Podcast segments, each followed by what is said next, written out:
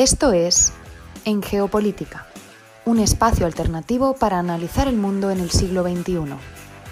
Escúchanos en iVoox, Anchor, Spotify y Google Podcast. Igualmente, síguenos en Facebook, Twitter y Telegram como en Geopolítica, en Instagram como en Geopolítica 21.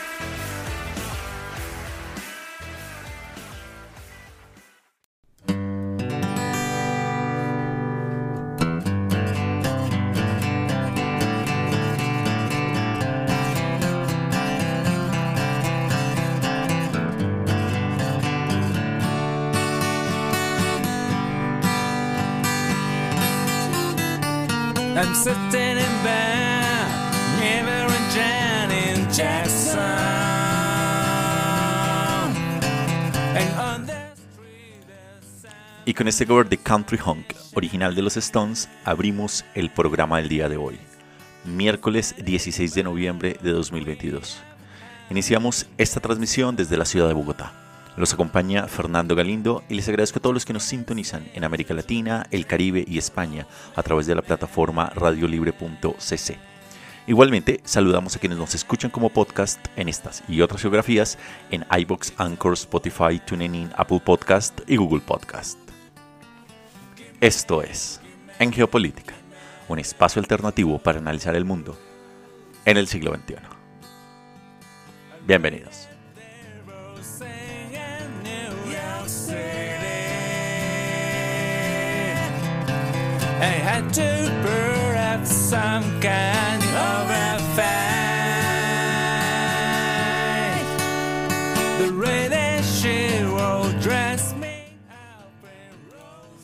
Y el programa del día de hoy, que tendrá una duración de media hora, nos va a llevar por un recorrido analítico sobre las principales coyunturas de la actualidad internacional, analizando los hechos, los protagonistas y los datos duros.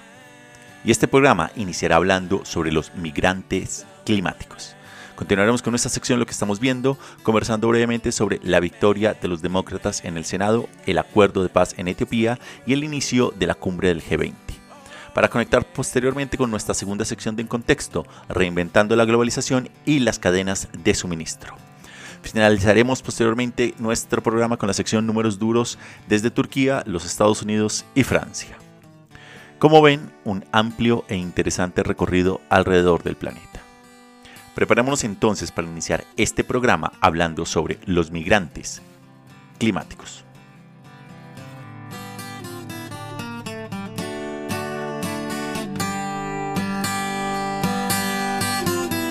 The hand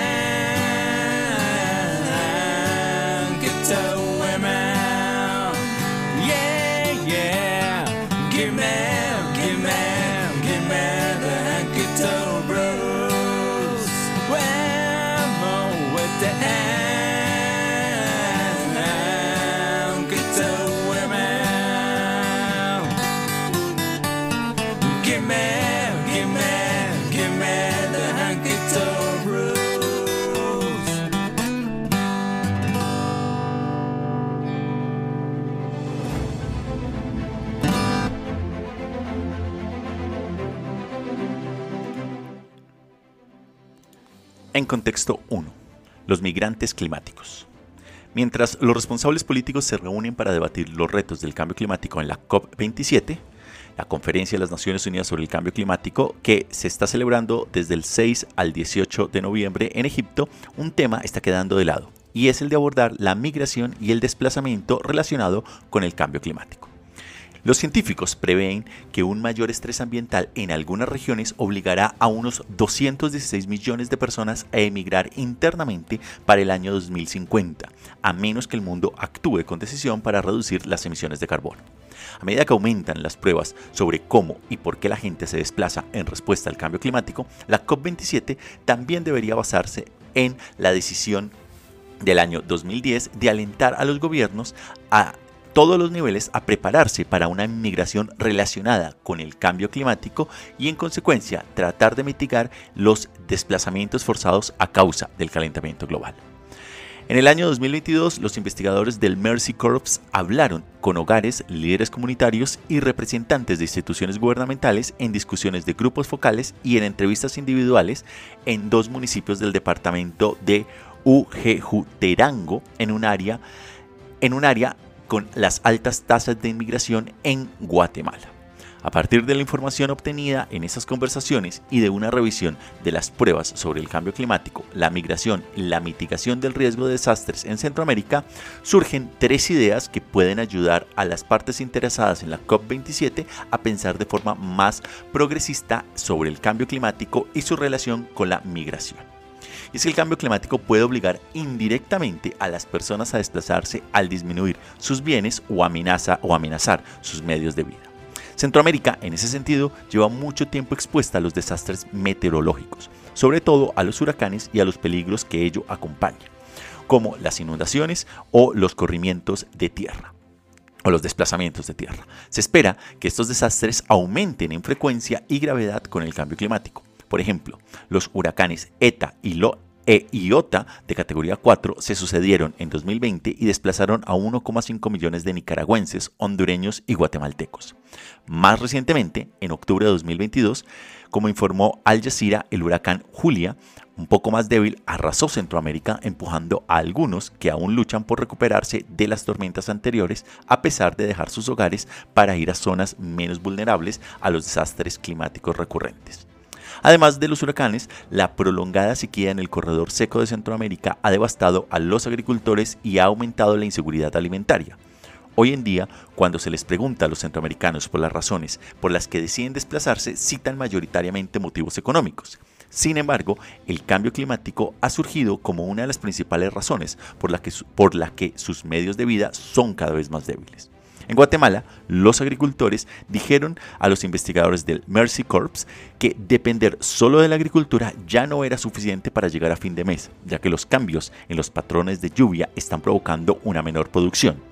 Cada vez más, en consecuencia, muchos se dedican a otros medios de vida como la construcción, mientras que otros emigran a México y a los Estados Unidos es que ante la devastación de los desastres climáticos repentinos, el lento declive de la productividad agrícola o ambos, las comunidades de Centroamérica se ven empujadas a encontrar seguridad y sustento en otros lugares. Para revertir esta tendencia, los países de altos ingresos deberían cumplir con los compromisos de financiación para la adaptación al clima, asegurando que los recursos estén disponibles para esfuerzos tales como el fortalecimiento de los sistemas para la reducción del riesgo de desastres en la región para evitar así el desplazamiento masivo. En las comunidades que ya se han visto profundamente perjudicadas por los impactos climáticos y que se han visto obligadas a marcharse, el Mecanismo Internacional de Varsovia para las pérdidas y los daños asociados a los impactos del cambio climático, a través de su grupo de trabajo sobre desplazamiento, debe presentar medidas específicas para hacer frente a las pérdidas ocasionadas por los desplazamientos inducidos por el clima. La migración puede ser una estrategia de adaptación positiva o negativa al cambio climático dependiendo de cómo, cuándo y en qué condiciones se desplacen las personas. Ya sean desplazadas o decidan voluntariamente abandonar su hogar, las personas de todo el mundo se han desplazado y seguirán haciéndolo en respuesta a factores medioambientales. Para algunos, migrar puede representar una estrategia eficaz de adaptación al clima, sobre todo si se hace de forma proactiva. Por ejemplo, en hogares rurales de América Central y otros lugares pueden realizar una forma de migración estacional, evitando estratégicamente a uno o más miembros a las ciudades, enviando estratégicamente a uno o más miembros a las ciudades para obtener ingresos adicionales durante las estaciones secas. Es probable que este movimiento hacia zonas urbanas aumente y se haga más permanente debido a los crecientes impactos del cambio climático en las economías rurales. Por el contrario, en los casos en los que las comunidades se ven obligadas a desplazarse, solo cuando se enfrentan a una catástrofe o cuando las comunidades quedan atrapadas en zonas peligrosamente expuestas a los riesgos climáticos, pueden perder más. De hecho, la Organización Internacional para las Migraciones revisó el estado de las pruebas sobre el cambio climático y la migración en Centroamérica y descubrió que la relación entre los factores ambientales y la migración suele ser compleja es más probable que los peligros naturales impulsen la migración de emergencia entre las poblaciones que sufren la inseguridad de la propiedad de la tierra o la pobreza y las que dependen en gran medida de la agricultura. Rara vez es el peligro medioambiental lo que lleva a las personas a desplazarse. Los factores económicos y sociales, la edad y el género, así como las redes y los vínculos familiares, son casi siempre factores que influyen en las decisiones sobre la migración aunque el Banco Mundial estima que para el año 2050 habrá unos 17 millones de migrantes climáticos internos solo en América Latina. Y las políticas climáticas y desarrollo nacionales, regionales y mundiales aún no se han adaptado para responder a esa futura y cercana realidad. La inclusión de la migración en las políticas climáticas es escasa, aunque tanto en Honduras como en Guatemala mencionan la inmigración climática en sus planes nacionales de cambio climático. Además, algunas políticas de cambio climático pueden aumentar los desplazamientos, como es el caso de la producción de biocombustibles o la construcción de presas para producir energía hidroeléctrica en sustitución de los combustibles fósiles. La falta de un marco político de apoyo para ayudar a las personas a hacer frente o adaptarse a las perturbaciones relacionadas con el clima no significa que la gente no se desplace, sino que lo hará de forma más clandestina, arriesgada e inadaptada. Las remesas, en consecuencia, también son una gran fuente de financiación sin explotar para la acción anticipada y mitigar así las crisis relacionadas con los desastres. Y es que cuando se produce una catástrofe, ya sea un huracán o un terremoto, los emigrantes envían dinero a sus familias. En la actualidad, las remesas en todo el mundo triplican el volumen de la ayuda exterior y el dinero enviado tras las catástrofes ayuda a las comunidades en su reconstrucción. Sin embargo, las investigaciones del Centro para Estudios de las Economías Africanas indican que tener acceso a dinero en efectivo antes y no después de una catástrofe puede mejorar el bienestar de los hogares, reducir la pérdida de activos y disminuir la necesidad de pedir nuevos préstamos al sistema financiero. En los últimos años se han realizado esfuerzos, sobre todo por parte de la Federación Internacional de Sociedades de la Cruz Roja y la Media Luna Roja, para utilizar la financiación basada en previsiones como medida de reducción del riesgo de desastres. A través de un fondo específico y un conjunto de puntos de activación acordados, el comité, la Federación Internacional de Sociedades de la Cruz Roja y la Media Luna Roja ha transferido fondos adicionales en previsión de un desastre a una sociedad nacional, ya que ha desarrollado un plan de acción sobre cómo utilizar los fondos adicionales para prepararse en caso de un desastre. Del mismo modo, el Programa Mundial de Alimentos ha utilizado la financiación basada en las previsiones en 19 países, proporcionando transferencias de efectivo anticipadas a las personas antes de una catástrofe y otras organizaciones humanitarias están empezando a seguir su ejemplo. La acción anticipada a catástrofes previstas como los huracanes podría ser más impactante si las remesas están vinculadas a los sistemas de alerta temprana meteorológica. Sin embargo, el aprovechamiento de las remesas a través de la previsión de catástrofes no ha sido explorado en su totalidad hasta la fecha, y mucho menos puesto en práctica. Esto supone una oportunidad de innovación y colaboración entre los proveedores de remesas del sector privado y las instituciones meteorológicas y de reducción de riesgo de desastres. En términos generales, el apoyo al flujo de remesas para reforzar la acción climática en los países vulnerables al clima de ingresos bajos y medios es una oportunidad que las partes interesadas en la COP27 deberían también promover, reconociendo al mismo tiempo que las remesas no deben considerarse como un sustituto de las obligaciones de financiación climática también de los países desarrollados. En resumen, el cambio climático y el número de catástrofes aumentará la presión para que las personas abandonen sus comunidades en varias regiones del mundo, sean estas Centroamérica o del sudeste asiático o África. Esto supone un reto tanto inmediato como a largo plazo para los gobiernos y la comunidad internacional. A pesar de las tendencias preocupantes, existen oportunidades para evitar los impactos más negativos del cambio climático en las poblaciones vulnerables. Reconociendo que el cambio climático está modelando los patrones de movilidad y que seguirá haciéndolo, la COP27 debería también entrar en trabajar sobre la migración en la adaptación y tener en cuenta además que el desplazamiento se trata, termina siendo otro de los elementos que va a ser potencializado por los grandes cambios climáticos y por el calentamiento global actual.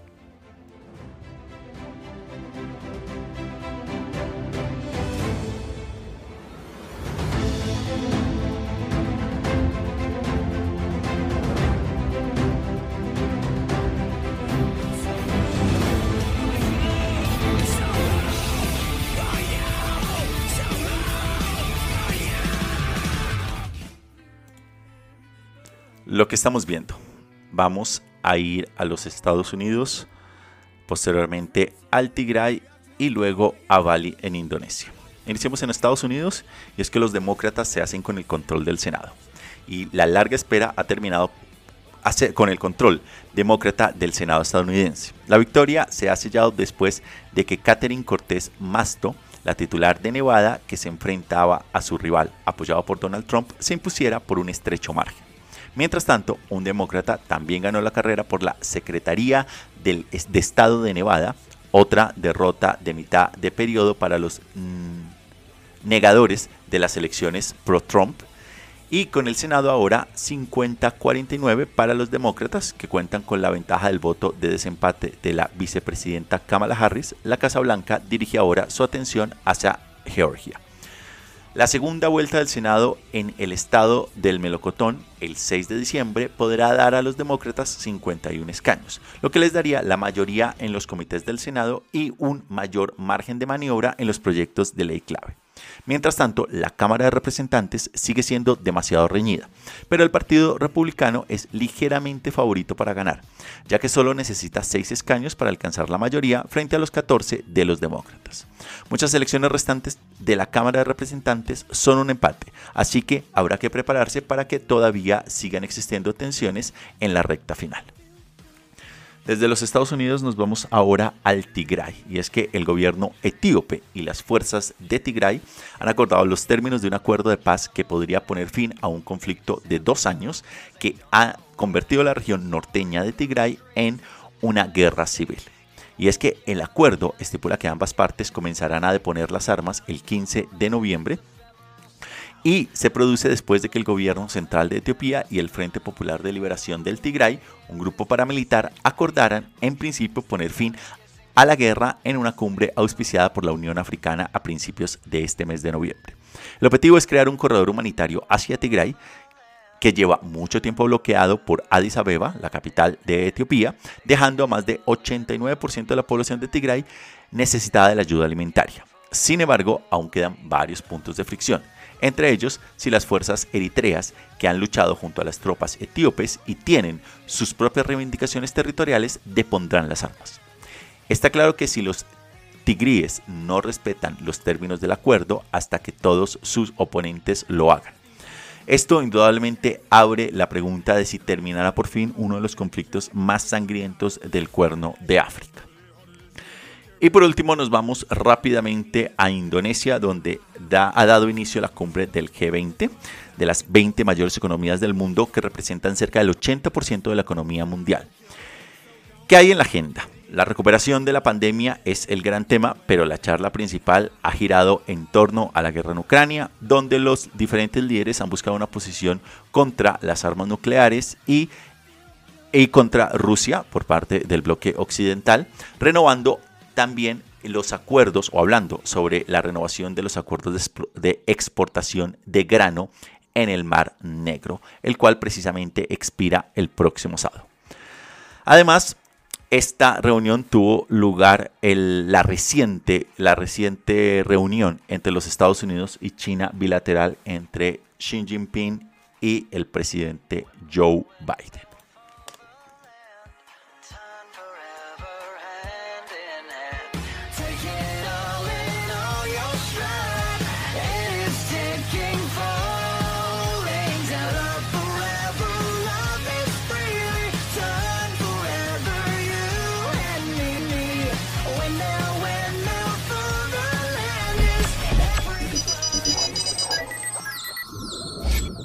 No se muevan. Aún por venir. En geopolítica. Nos vamos a ir ahora con la segunda sección de En Contexto, reinventando la globalización y las cadenas de suministro.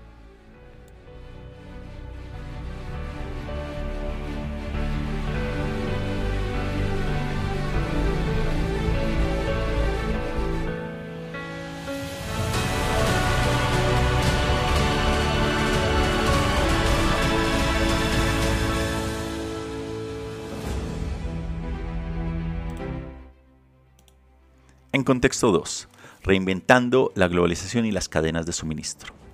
Y es que en los últimos 15 años el mundo de los negocios internacionales se ha ido volviendo más complejo. Antes, para las empresas que operaban en los mercados internacionales, exportando, importando e invirtiendo, el criterio mundial de, de, actuación era el de eficiencia, reducir costes y aumentar el volumen de negocios y de beneficios. Con la crisis del 2008 empezaron a cambiar algunas cosas. El crecimiento del comercio internacional se desaceleró en las dos décadas anteriores a la tasa, la tasa de crecimiento de comercio internacional había sido el doble que la tasa de crecimiento del PIB global. Pero a partir del año 2008, el, contexto, el comercio internacional y el PIB pasaron a crecer aproximadamente al mismo ritmo.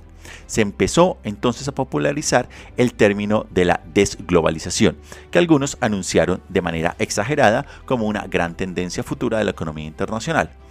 Posteriormente, para el año 2020, vino la pandemia que ha provocado grandes disrupciones en la producción, en el transporte y en las cadenas de suministro.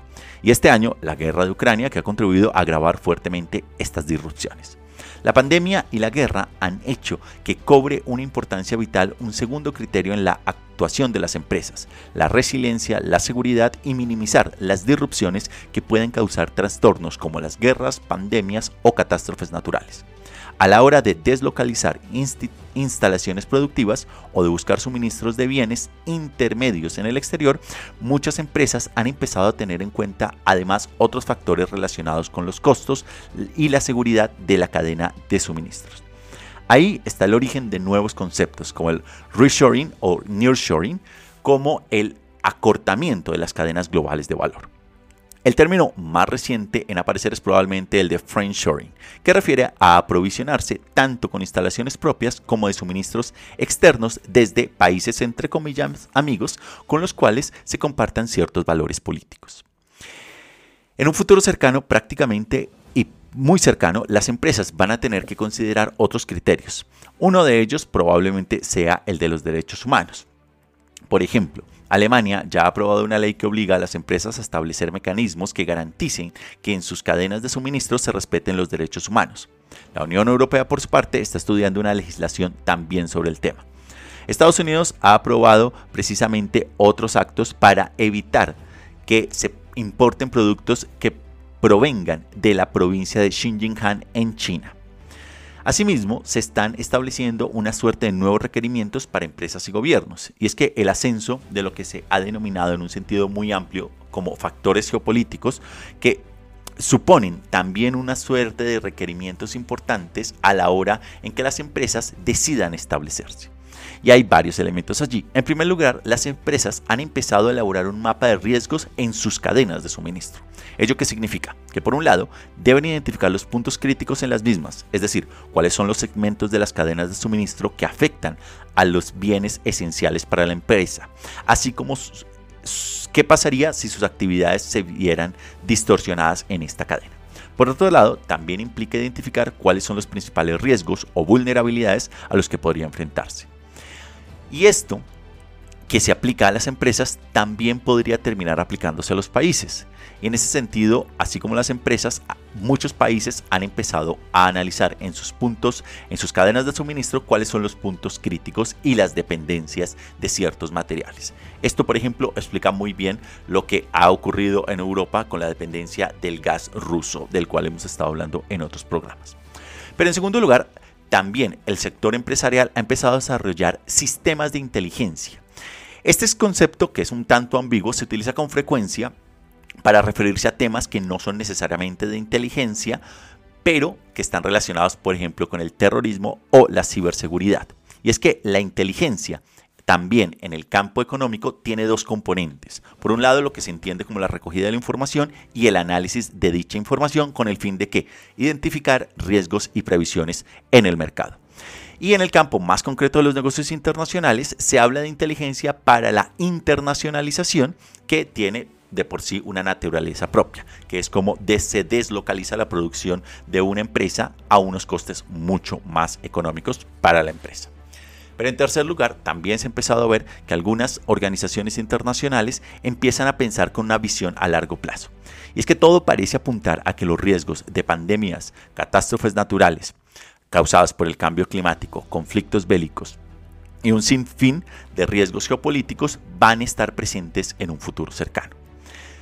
Por esto, diversos medios de comunicación se han hecho eco en las últimas semanas de lo que numerosas empresas han empezado a mencionar como los riesgos que supondría varias acciones geopolíticas. Algunas empresas internacionales, por ejemplo, han contratado consultoras para analizar cuáles serían los riesgos económicos de un movimiento, por ejemplo, de China hacia Taiwán, teniendo en cuenta ya sea que se exporten o importen productos de esa zona del planeta. Y finalmente, en el cuarto lugar, se encuentra una nueva etapa en la cual los gobiernos van a ejercer o se plantea que ejerzan un papel mucho más activo en esta actividad económica. Y es que tendrían que enfocarse para en promover y proteger, así como trabajar en instrumentos para que estos sectores estratégicos estén asegurados. Por ejemplo, en las energías, en la defensa, en la ciberseguridad, en la logística y en el transporte, lo cuales son algunos de estos sectores estratégicos en los que los gobiernos han empezado a intervenir y a desarrollar planes de acción de múltiples maneras, vigilando, por ejemplo, la entrada de inversiones de empresas extranjeras que dependen de países con regímenes políticos que se han categorizado como inamistosos o autoritarios, o apoyando inversiones del sector privado con subvenciones, desgrabaciones fiscales y otros instrumentos de la política económica, participando también directamente en estos análisis estratégicos de las empresas privadas. En resumen, de alguna manera ha quedado atrás esta etapa en la que se consideraba que había que reducir el papel de los gobiernos y del Estado en el mercado. Todo esto plantea que los estados deberán tener mayor participación dentro de esta amplia estructura de las cadenas de suministro. Hoy en día incluso se espera que estos asuntos estratégicos de geopolítica terminen afectando no solo las cadenas de suministro y que ya no sean solo las empresas privadas, sino también los estados los que empiecen a hacer toda esta serie de análisis de riesgo en la, de la manera que aseguren que las cadenas de suministro sigan activas. Esto hace parte también de otro de los elementos que comentábamos en un programa pasado basado en un artículo de la revista The Economist publicado en junio de este año que se llamó precisamente La reinvención de la globalización en el cual se empieza a plantear desde Occidente que hay que afianzar las alianzas con mercados seguros, ya sea estos políticos o que compartan ciertos valores occidentales, en lugar de solo primar lo que era la deslocalización de los mercados baratos. Esto en el orden precisamente de, no, de crear mercados y cadenas de valor mucho más seguras que permitan que la dependencia de posibles regímenes inamistosos sea mucho menor, por lo menos en Occidente.